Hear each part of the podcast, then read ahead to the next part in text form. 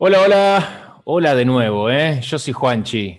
Y yo soy Santi, les damos la bienvenida al episodio número 31, tercera temporada de DLC, tu contenido extra. Correcto, hemos vuelto, estamos de vuelta en arroba escucha.dlc, pueden escuchar todos nuestros episodios, les agradecemos la paciencia para permitirnos tomar un descansito entre semana de tercera temporada, pero hemos vuelto y volvemos con todo. Esperemos que sigan acompañándonos, esperamos que sigan disfrutando del contenido.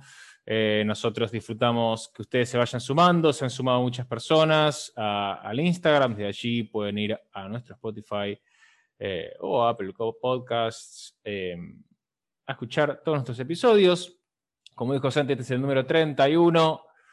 Le damos comienzo entonces a la tercera temporada con uno de nuestros géneros de episodio eh, que hemos llamado, hemos decidido llamar settings, ¿eh?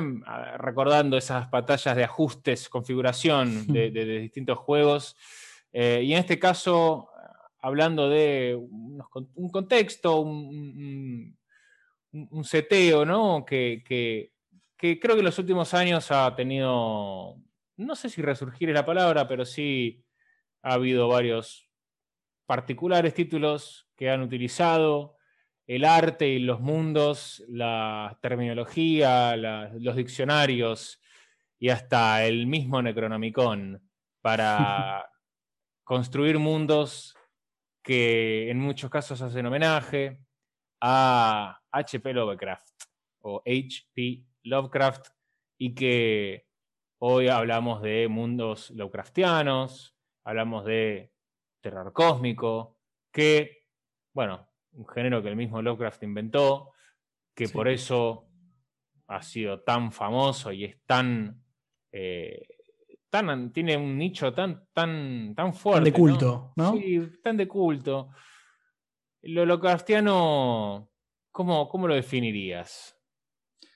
Y en, mi opinión, eh, bueno, obviamente, como dijiste, es terror cósmico, o sea que tiene que ver con, con el cosmos, tiene que tiene para mí esta idea como de pensar de alguna manera eh, filosóficamente lo arbitrario y lo insignificante un poco de nuestra existencia en, el, universo y vinculado de alguna manera con monstruos y cultos paganos.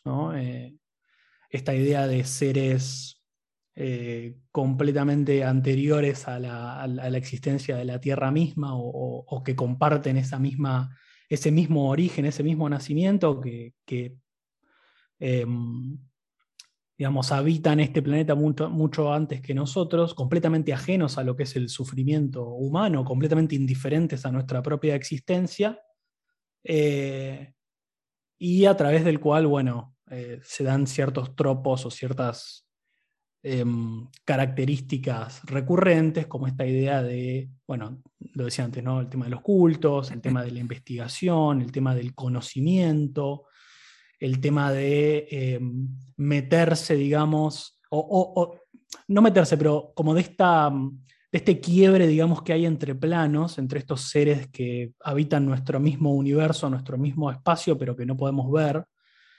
y, siempre, digamos, las historias tratan sobre esto, sobre un quiebre o, este, esta especie de mezcla entre planos en donde cosas que nosotros no vemos o no deberíamos ver, que están por afuera de nuestro propio entendimiento, se mezclan con el mundo y generan una suerte de misterio a, deshilachar, ¿no? Un, misterio que tenemos que, que tenemos que tratar de entender y que generalmente termina, como casi todo en, en Lovecraft con, bueno, con la locura, con el caos, con lo inevitable del juicio final, con lo inevitable de que estos seres eh, inimaginablemente poderosos eh, terminen de alguna manera ajusticiando, digamos, a la, a la existencia humana, que de nuevo, son completamente, no somos, somos, nuestra existencia propia es indiferente para ellos y nosotros somos simplemente unos pasajeros dentro de este plano que, ellos habitan. ¿no? Eso para mí un poco resume lo que tiene que ver con el terror cósmico.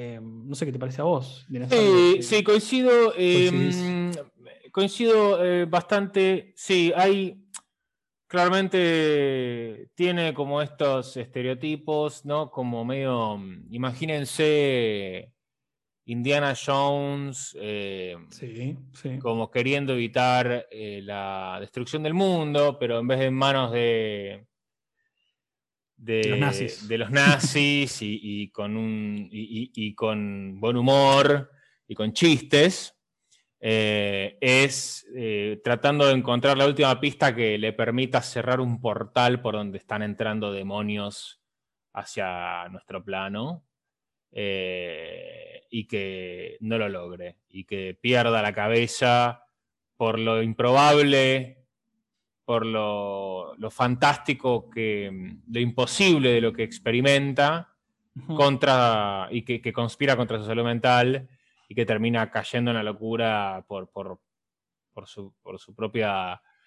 Eh, por su propio peso, digamos, de lo increíble de lo que vive, em, la, paranoia, ¿no? Un Indiana Jones paranoico, un Indiana Jones eh, que se recluye en las bibliotecas para encontrar un pasaje oculto en un viejo, una vieja enciclopedia y que termina encontrando allí la pista que le permite eh, entender cómo es que sí, una gran bestia espacial se va a tragar a la Tierra, ¿no? Sí. Es un poco, poco eso. Y mm, Déjame, decir una cosa antes, que para, darle un poco de contexto al, episodio, más allá de que no sé si es necesario o no, pero bueno, lo decimos igual.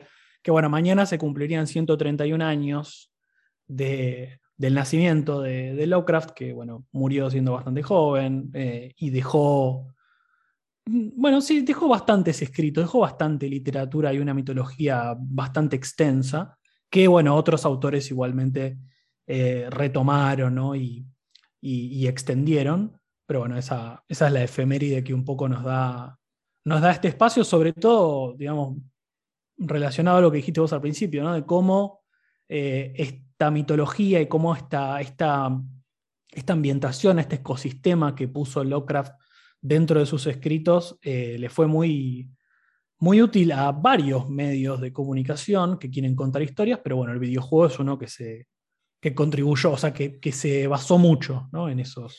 Sí. En esa ambientación. y eh, ciertamente Lovecraft no fue el mayor beneficiado por sus propios por su propia obra, ¿no? No fue quien disfrutó tanto su, salto a, la, fama absoluta muchísimo más adelante, sobre todo en años como 70, 60, que era quizás 80, eh, donde la ciencia ficción, de alguna forma, no, esto no es ciencia ficción, pero donde sí los mundos fantásticos empiezan a tener muchísimo más lugar, ¿no? Eh, la posguerra, etc.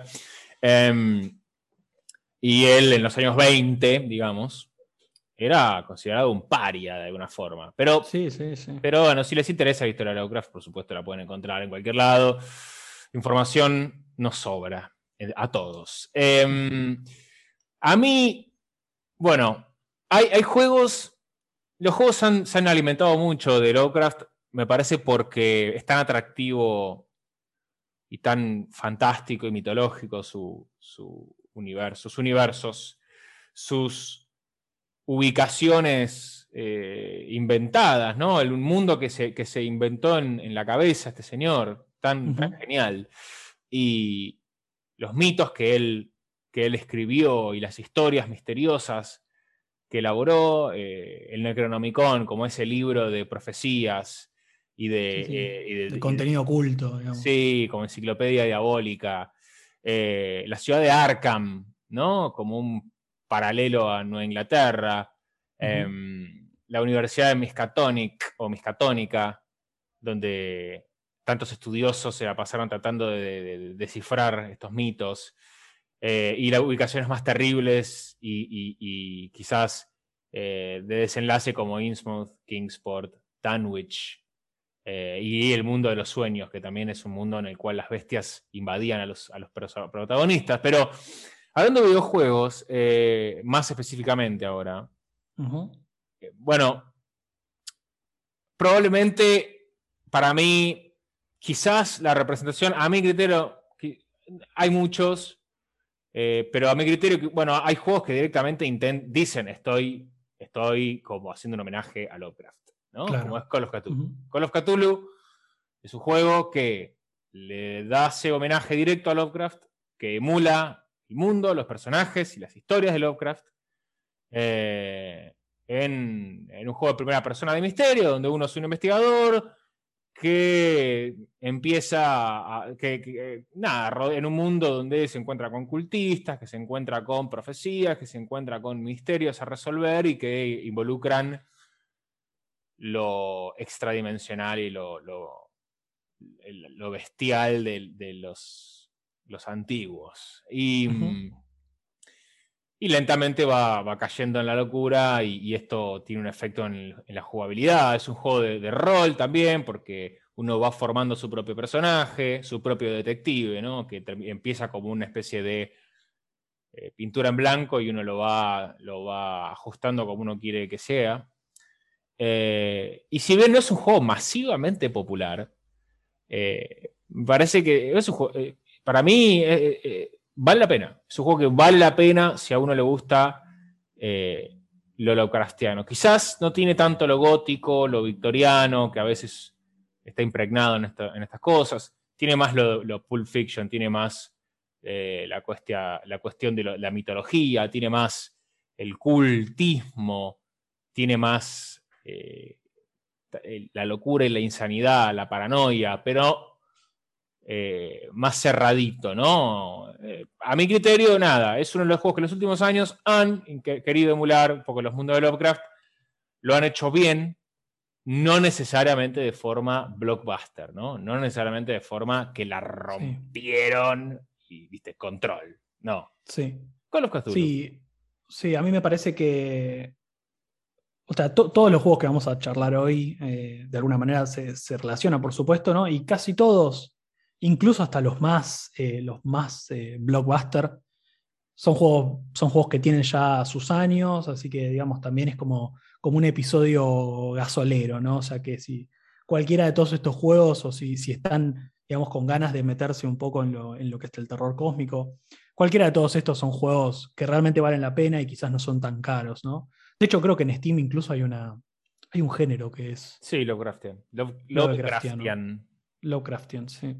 Pero sí, coincido. Eh, Call of the Cthulhu, digamos, ya en el, está tipo in your face, ¿no? El nombre es como, bueno, vamos a hablar de esto, ¿no? Vamos a hablar de Cthulhu, probablemente no el dios más eh, poderoso o no de, su mitología, pero definitivamente el más marketinero, el más conocido. sin duda. Eh, y me parece que, si bien es verdad, no trata quizás o, el setting no está tan vinculado con lo que es lo victoriano, ¿no? Y, bueno, el siglo XVIII y demás, sí de alguna manera está más vinculado con el mundo de él, ¿no? Con los años 20, con esa, esa em, temática más, eh, más, más tipo gángster, eh, ley seca, ¿viste? Eh, estadounidense de esa época. Vinculado con lo que es, bueno, obviamente la estética, las armas, em, eso me parece que está muy bueno, que es algo que, también es muy recurrente, ¿no? En Lovecraft, independientemente de su, del formato en el que estemos hablando, pero siempre es como muy recurrente también. Y algo que me parece que, trata muy bien Call of, Call of Cthulhu, eh, dos cosas me parece que son muy buenas, ¿no? Un poco lo que tiene que ver con, con bueno, los puzzles, digamos, lo caótico de, los puzzles muchas veces, o, quizás a veces la falta de claridad en, lo que tiene que ver con los objetivos eh, o los mapas, ¿no? Entonces eso me parece que te pone bastante en la piel, ¿no? Como siempre decimos, los videojuegos en ese sentido te, te pueden poner bastante, te pueden generar más empatía, digamos, que algunos otros medios, y en ese caso creo que todas estas decisiones son un poco eh, adrede, ¿no? Como para tratar de contribuir un poco más con esta idea de la locura, con esta idea del pánico, con esta idea de no entender qué es lo que está pasando, ¿no? Con esta idea de que el conocimiento eh, en, los, en los mundos Lovecraftianos conlleva lenta, pero ciertamente hacia la locura. Eh, y generalmente, y también esto es un tropo, todos los personajes, digamos, de los videojuegos de los que vamos a hablar hoy, terminan no en un estado de sanidad Sí, Sí, sí, y, también para aclarar que Call of Cthulhu es una adaptación del videojuego, el videojuego del juego de mesa de rol de los 80. Eh, por eso a veces lo ven como el oficial, el oficial de Call of Cthulhu. Y Cthulhu claramente es el, personaje más popular, este, este famoso eh, personaje con tentáculos y alas de, como de murciélago y al mismo tiempo eh, un cuerpo como un, de, un molusco, ¿viste? Es una cosa eh, eh, típico monstruo de, Lovecraft, pero Cthulhu, quizás por, por, haberse adentrado en distintos este, digamos, medios de comunicación masivos, recuerdo South Park usando Cthulhu como una, una especie de trilogía de capítulos que era la primera vez que hacían esto de no hacer capítulos individuales y aparece toda una historia en donde los personajes de South Park, especialmente Cartman, en realidad, eh, como que se ponen del lado de Cthulhu, de esta bestia demoníaca, para hacer lo que él quiere. Bueno, es comedia, ¿no? Pero sí, Cthulhu es el más, popular. Sí, no, no, y totalmente, y, a esto quizás un poquito nos desviamos, ¿no? Pero bueno, tiene que ver un poco como, como toda esta representación de estos mundos en el, en el, cine o en la cultura popular también tuvieron su espacio. Pero para mí hay algo, hay algo ahí que, que es un poco un problema, porque vos decías, eh, quizás estos juegos son como un poco más de nicho, son más de culto, son más para la gente que le gustan, eh, muy entre comillas, survival horror o juegos, digamos, de investigación, generalmente son juegos lentos. Eh, quizás no se basan tanto en lo que es el combate, ¿no? juegos de, Juegos que de alguna manera se trata más de lo que se puede intuir que lo que se puede ver, y a veces eso en los formatos visuales es un poco complicado. Para mí, eso es uno de los, de los problemas que, a veces hay en estos, en estos juegos, porque obviamente Lovecraft es esto, ¿no? Se basa mucho en la idea de lo que no se ve, ¿no? En lo que. más de lo que queda en la mente que en lo que queda en la retina, ¿no? Es un poco esa es la idea, ¿no? Porque justamente.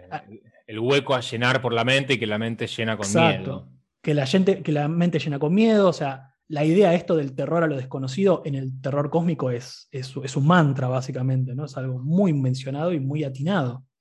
Entonces, a veces en los videojuegos, como también en el cine, es medio complicado. De hecho, si yo tengo que tratar de pensar en una película de terror cósmico, me cuesta un poco verlo, porque es medio difícil de mostrar.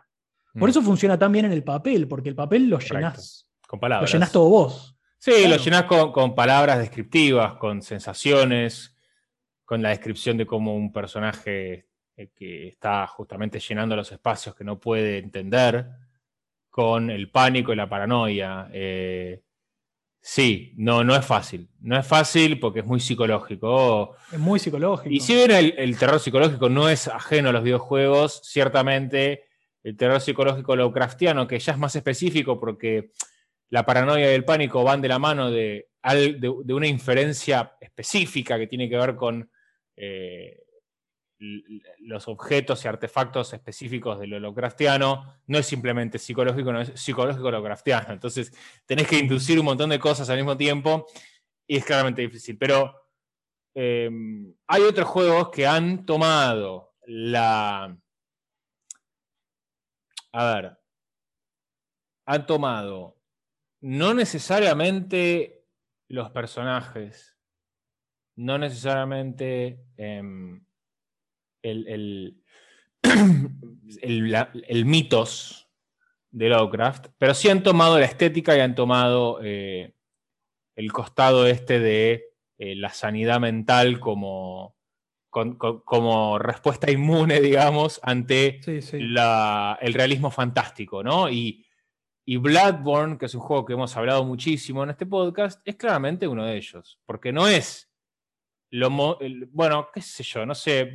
Yo jugué, no lo jugué tanto como vos. Yo no sé si es solamente un juego ¿me explico? Claro. Eh, no, no, de hecho no lo es. Y de hecho, si no lo jugás, te diría que por lo menos unas 10, 15 horas, probablemente no te des cuenta de lo Lovecraftiano que hay detrás de, esos primeros, de esos primeros, em, de esas primeras horas en donde en realidad lo más parecido a lo que hay de, Lovecraft es el entorno victoriano, eh, el entorno lúgubre, oscuro, eh, digamos, eh, como cualquiera de todas las ciudades que Lovecraft, ciudades generalmente abandonadas o por alguna civilización abandonada que algún, em, digamos, explorador está, o algunas ruinas que algún explorador está tratando de, de ver qué pasó ahí, ¿no? Pero, digamos, al principio, digamos, en Bloodborne, eso es lo más parecido que hay.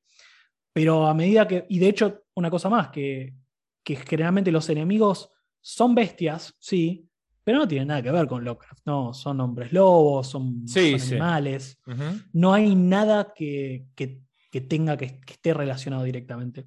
Lovecraft, eh, digamos, si bien, bueno, Call of the Cthulhu y, quizás algunos otros juegos, como también The Sinking City, eh, o incluso hay un juego, ahora no me acuerdo justo el nombre, lo tenía que anotado, pero no me acuerdo justo el nombre, que trata, incluso es como la, la mm, está basado directamente en, en, La sombra sobre Innsmouth, digamos, uno de los cuentos más, más importantes. en, el caso de, en el caso de Bloodborne no está basado en ningún cuento en realidad, o sea, justamente lo que toma es estética pura eh, y le agrega algunas mecánicas que tienen que ver con justamente la cordura, la sanidad y la, el insight o la iluminación. Y lo noir también, ¿no? Porque es muy noir Lovecraft. Es muy noir. Sí, claro. Y Bloodborne es muy noir y toma la estética victoriana, toma, no victoriana, lo, eh, toma lo, gótico, sí, toma ese, desdén, toma esa apatía, toma esa, los personajes estos que están llenos de de, sagrado, ¿no? Eh, y, esta estética también a veces, un poco, bueno, esta estética fantástica, sí, seguro. Eh, y después va agregándole algunos factores más.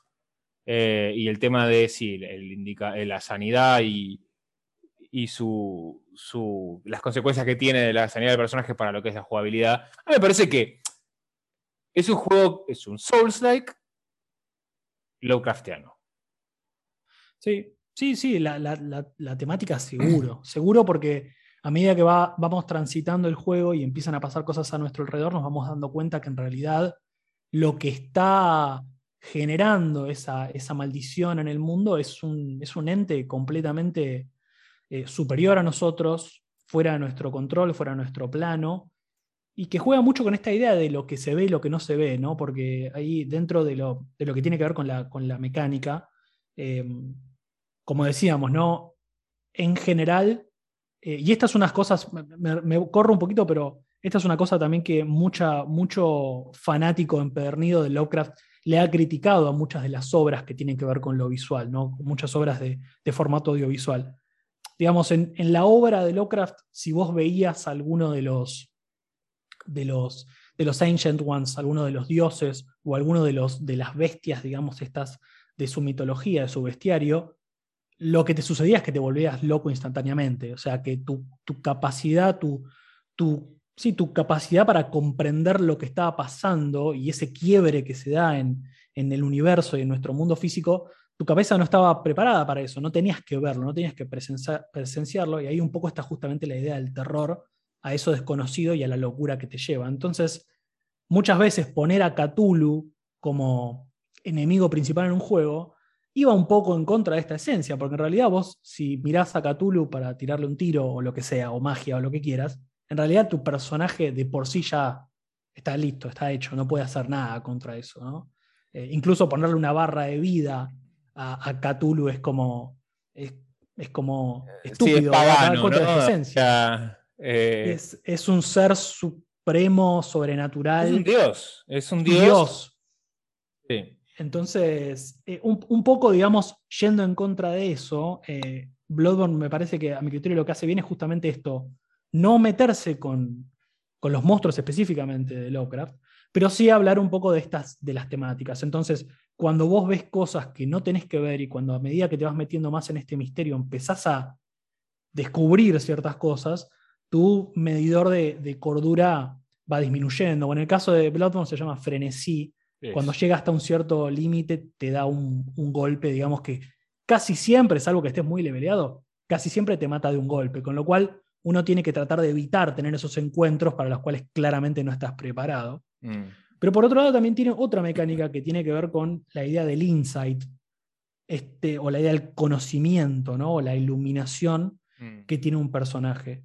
A medida que vas enfrentándote a diferentes enemigos y vas exponiéndote a estos misterios estas cosas, vas generando insight, vas ganando conocimiento, eh, al punto de que de- después de determinado nivel, después de que pasás determinado umbral, empezás a ver cosas en el mundo que antes no podías ver. Volvés a pasar por los mismos lugares, obviamente, como cualquier eh, videojuego de Front Software, la idea de volver hacia atrás, de los mapas circulares, de los mundos interconectados, está muy presente. Entonces, a veces volvés hasta, te diría que hasta el comienzo del juego, y empezás a ver cosas que antes no veías. No porque el mundo haya cambiado, sino porque vos cambiaste, tu personaje está más iluminado y por lo tanto puede ver otras cosas que antes no veía. Pero en el mismo sentido, eso también tiene un impacto en el juego porque el juego se balancea, o sea, la dificultad del juego, que ya por sí es difícil, se balancea con eso. Entonces, si por ejemplo vos pasás un enemigo prácticamente sin morir, entonces tu conocimiento sobre eso es muy alto, porque le ganaste sin morir, no, no pereciste. Entonces, digamos, teóricamente le ganaste sin perder nada, entonces tenés mucho conocimiento, por lo tanto al próximo enemigo que vayas a, a enfrentar y te va a costar un poco más. Mm. Eh, y eso es interesante porque hay dos, hay dos formas ¿no? de obtener este conocimiento. Es justamente esto, jugando muy bien, por ejemplo, o descubriendo cosas que antes no, no estaban ahí, no podías verlas, explorando de alguna manera, como lo hacen los personajes de Lovecraft.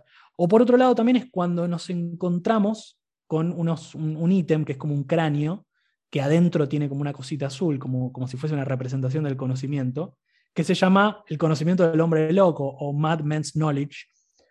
Y eso justamente es lo que, lo, que lo que está vinculado también, el guiño, digamos, con Lovecraft, esta idea de, bueno, es el conocimiento del loco, el conocimiento de una persona que se metió tanto con esto que terminó volviéndose loco. ¿no? Eh, es muy interesante para mí cómo lo, cómo lo, lo- llevan a la práctica, porque también obviamente está esta idea de los diferentes planos, el plano del sueño.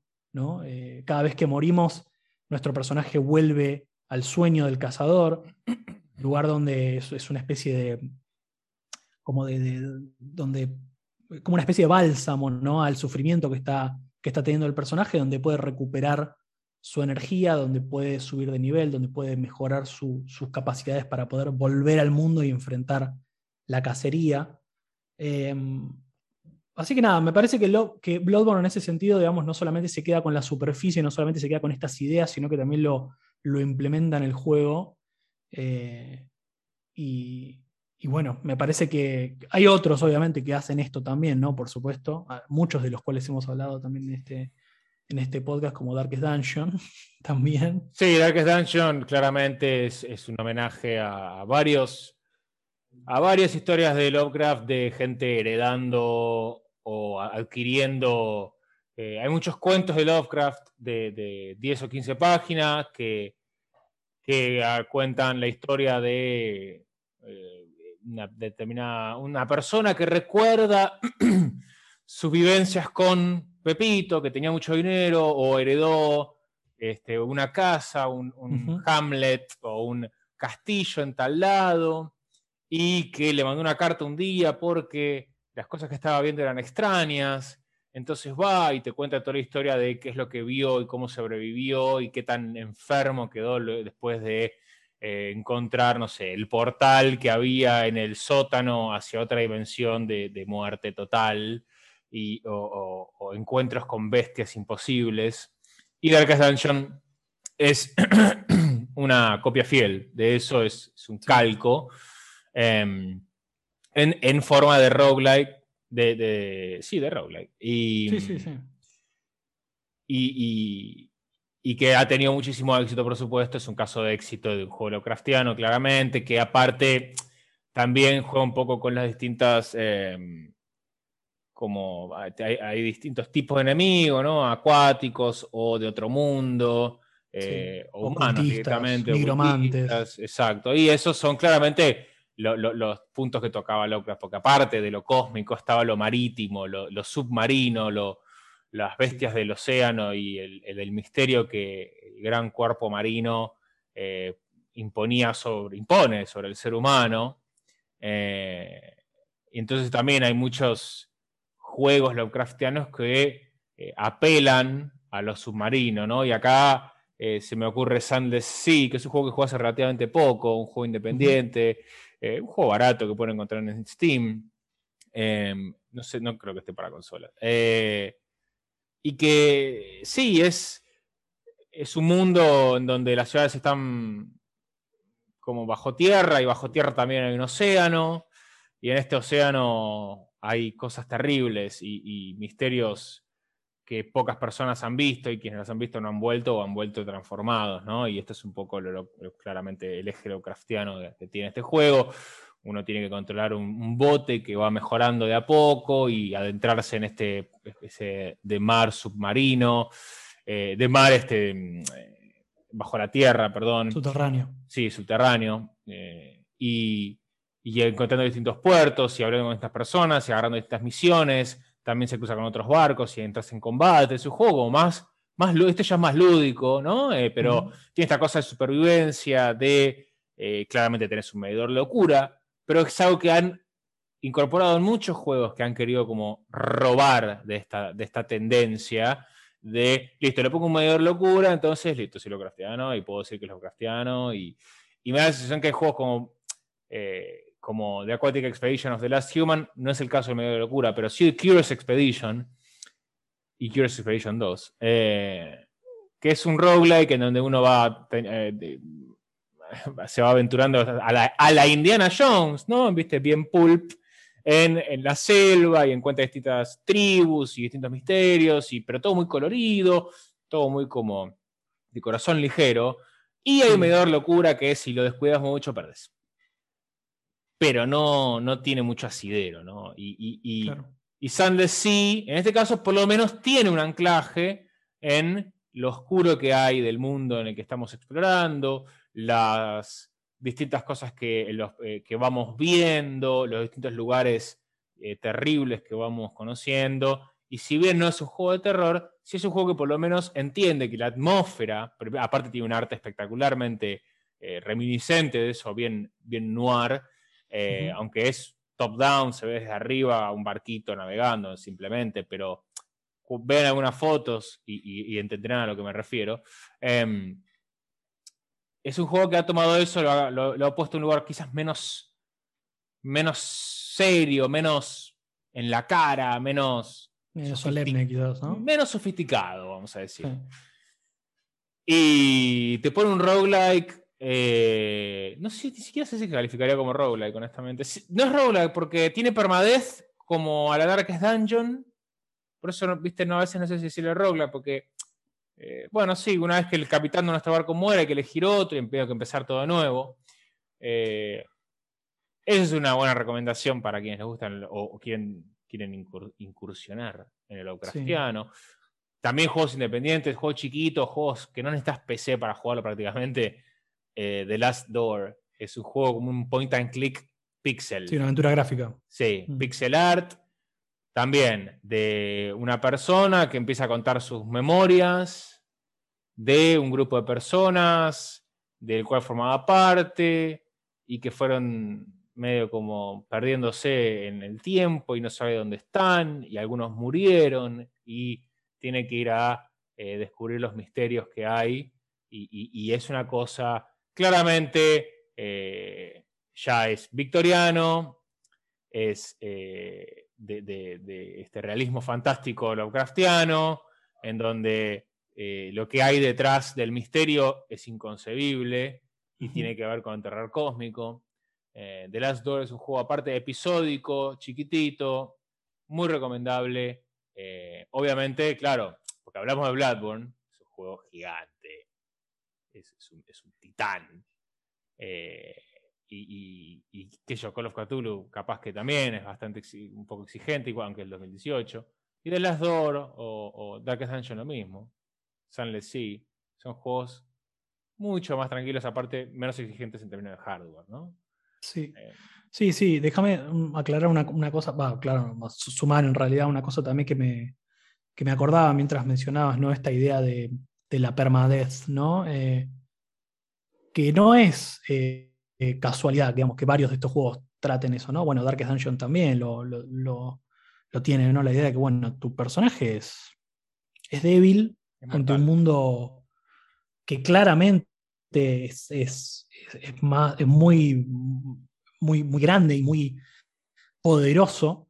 Eh, y que nada, también habla un poco de esto, ¿no? De, la, de lo pequeño que somos, ¿no? De, lo arbitrario que somos dentro del mundo, dentro del universo, que es algo de lo que también eh, hablaba un poco Lovecraft, ¿no? De, bueno, de reconocer el, ser humano. Es un poco más filosófico, quizás habla un poco más de, la parte más filosófica que tiene, que tiene Lovecraft. Pero, claramente, digamos, que, somos arbitrarios, que somos reemplazables, ¿no? Eh, en, en Darkest Dungeon es eso tu personaje se muere y a la otra semana vas y contratas otro que es más o menos parecido y listo. Y bueno, sí, te da un poco de paja porque lo tenés que levelear de vuelta, pero el reemplazo, digamos, de lo, del ser humano y de, lo rápido, digamos, que podemos desaparecer en estos mundos, porque todas las fuerzas que están por afuera son mucho más poderosas que nosotros. Entonces, el héroe es como, como muy pequeño, ¿viste? Muy. El héroe sí, es muy, papel. muy reemplazable. Es de papel, sí, sí, sí. Son héroes de papel, reemplazables, sí. Como, bueno, eh, juego de mesa como Eldritch Horror, eh, que también los, héroes se reemplazan cuando mueren, aunque tienen personalidades, etc. Pero claramente sí, es, muy cierto esto. Y va vinculado con esto que decías de eh, lo inevitable de todo, lo insignificante, ¿no? lo irrelevante del del ser humano y, cómo lo, eterno es, lo eterno es lo maligno y lo heroico es efímero. Eh, claro. Sí, sí, es como esta mezcla entre, bueno, un poco el, nihilismo, digamos, súper depresivo, ¿no? De, nuestra poca insignificancia en el mundo y de lo grande que es el mundo y de todos los secretos que de alguna manera también es inherente un poco al ser humano, ¿no? Investigar, explorar, pero bueno, todo eso tiene como una, una suerte de, de costado maldito alrededor de eso, ¿no? Eh, a mí, quizá como corolario un poco de lo que más me gusta de estos settings, ¿no? De estos ambientes es cómo el videojuego que retrata bien esto, independientemente de si te lo pone en la cara, que está hablando de esto, o si son de forma mecánica, superficiales o lo que sea, ¿no? Pero me gusta cómo, esto es más una sensación después de haberlo jugado, ¿no? Cómo, cómo vas notando que de a poquito el ecosistema en el que está metido nuestro personaje se va viciando, se va deteriorando y, vamos viendo cómo, eso, ¿viste? Cómo lentamente se pudre todo, ¿no? Y,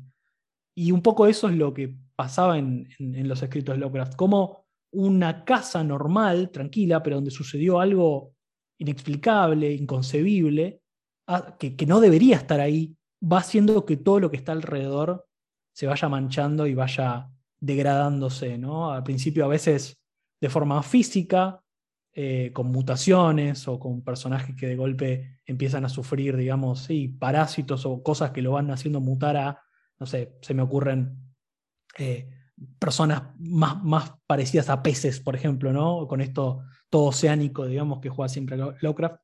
Eh, y a veces otras cosas que tienen que ver más con lo mental, ¿no?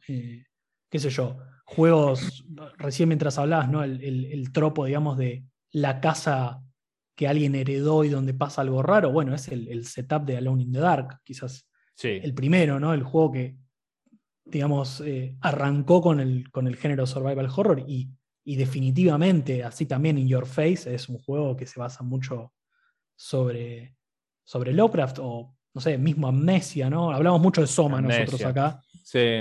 Amnesia, sí, es un walking simulator que, que, ha tenido muchas entregas por, el éxito que ha tenido, porque es un juego, sí, que te hace adivinar mucho, que te hace mirar a los rincones, que tiene, no tiene combate prácticamente, que, tiene eh, puzzles y, algunos desafíos, pero, pero que sí, que tiene que ver con esto de ir lentamente progresivamente llevándote hacia, hacia eh, como construyendo sobre este, este, esta casa de locura. Y claramente esto se repite en muchos de los juegos más populares de lo Lovecraftiano. Hablábamos del Eldritch Horror en juego de mesa, eh, hablamos de Darkest Dungeon. Y, estos son juegos en donde una vez que el la primera pieza del dominó cae, todas caerán. Sí, sí, sí, es, inevitable. Y, simplemente es retrasar la, es retrasar la catástrofe, ir atajando penales por todos lados hasta que se vuelve insostenible, ¿no? Y, es todo, también hay mucho manejo de recursos, de tratar de, manejar los recursos lo más eficientemente que uno puede para, para, poder ir avanzando en el juego sin que se vaya desmadrando todo, sin que se vayan cayendo las piezas del dominó tan rápido, tan, tan em, recién empezado el juego, ¿no? Eh, ir ese balance constante que hay que hacer. Em, Sí, Amnesia es una saga de juegos que claramente está inspirada en el Lovecraftiano. De eh, hecho, dato de color, el, motor gráfico, digamos, que se usó para Amnesia y para todos los juegos que, que, también para Penumbra, bueno, para Soma también, se llama HPL, ah, justamente en honor a Lovecraft. HPL eh, Engine, si no me equivoco. Eh, bueno, sí, ahí te habla de, la marca que ha dejado Lovecraft. Exacto en, los en, la narrativa, en el storytelling, en los medios. Y eh, si no lo leíste, léelo. Eh, porque está, aparte, es muy. Está muy vigente. Y, lo lees hoy a Lovecraft y parece si lo, como lo hubiese escrito la semana pasada. Lovecraft. Es impresionante. Eh, es impresionante.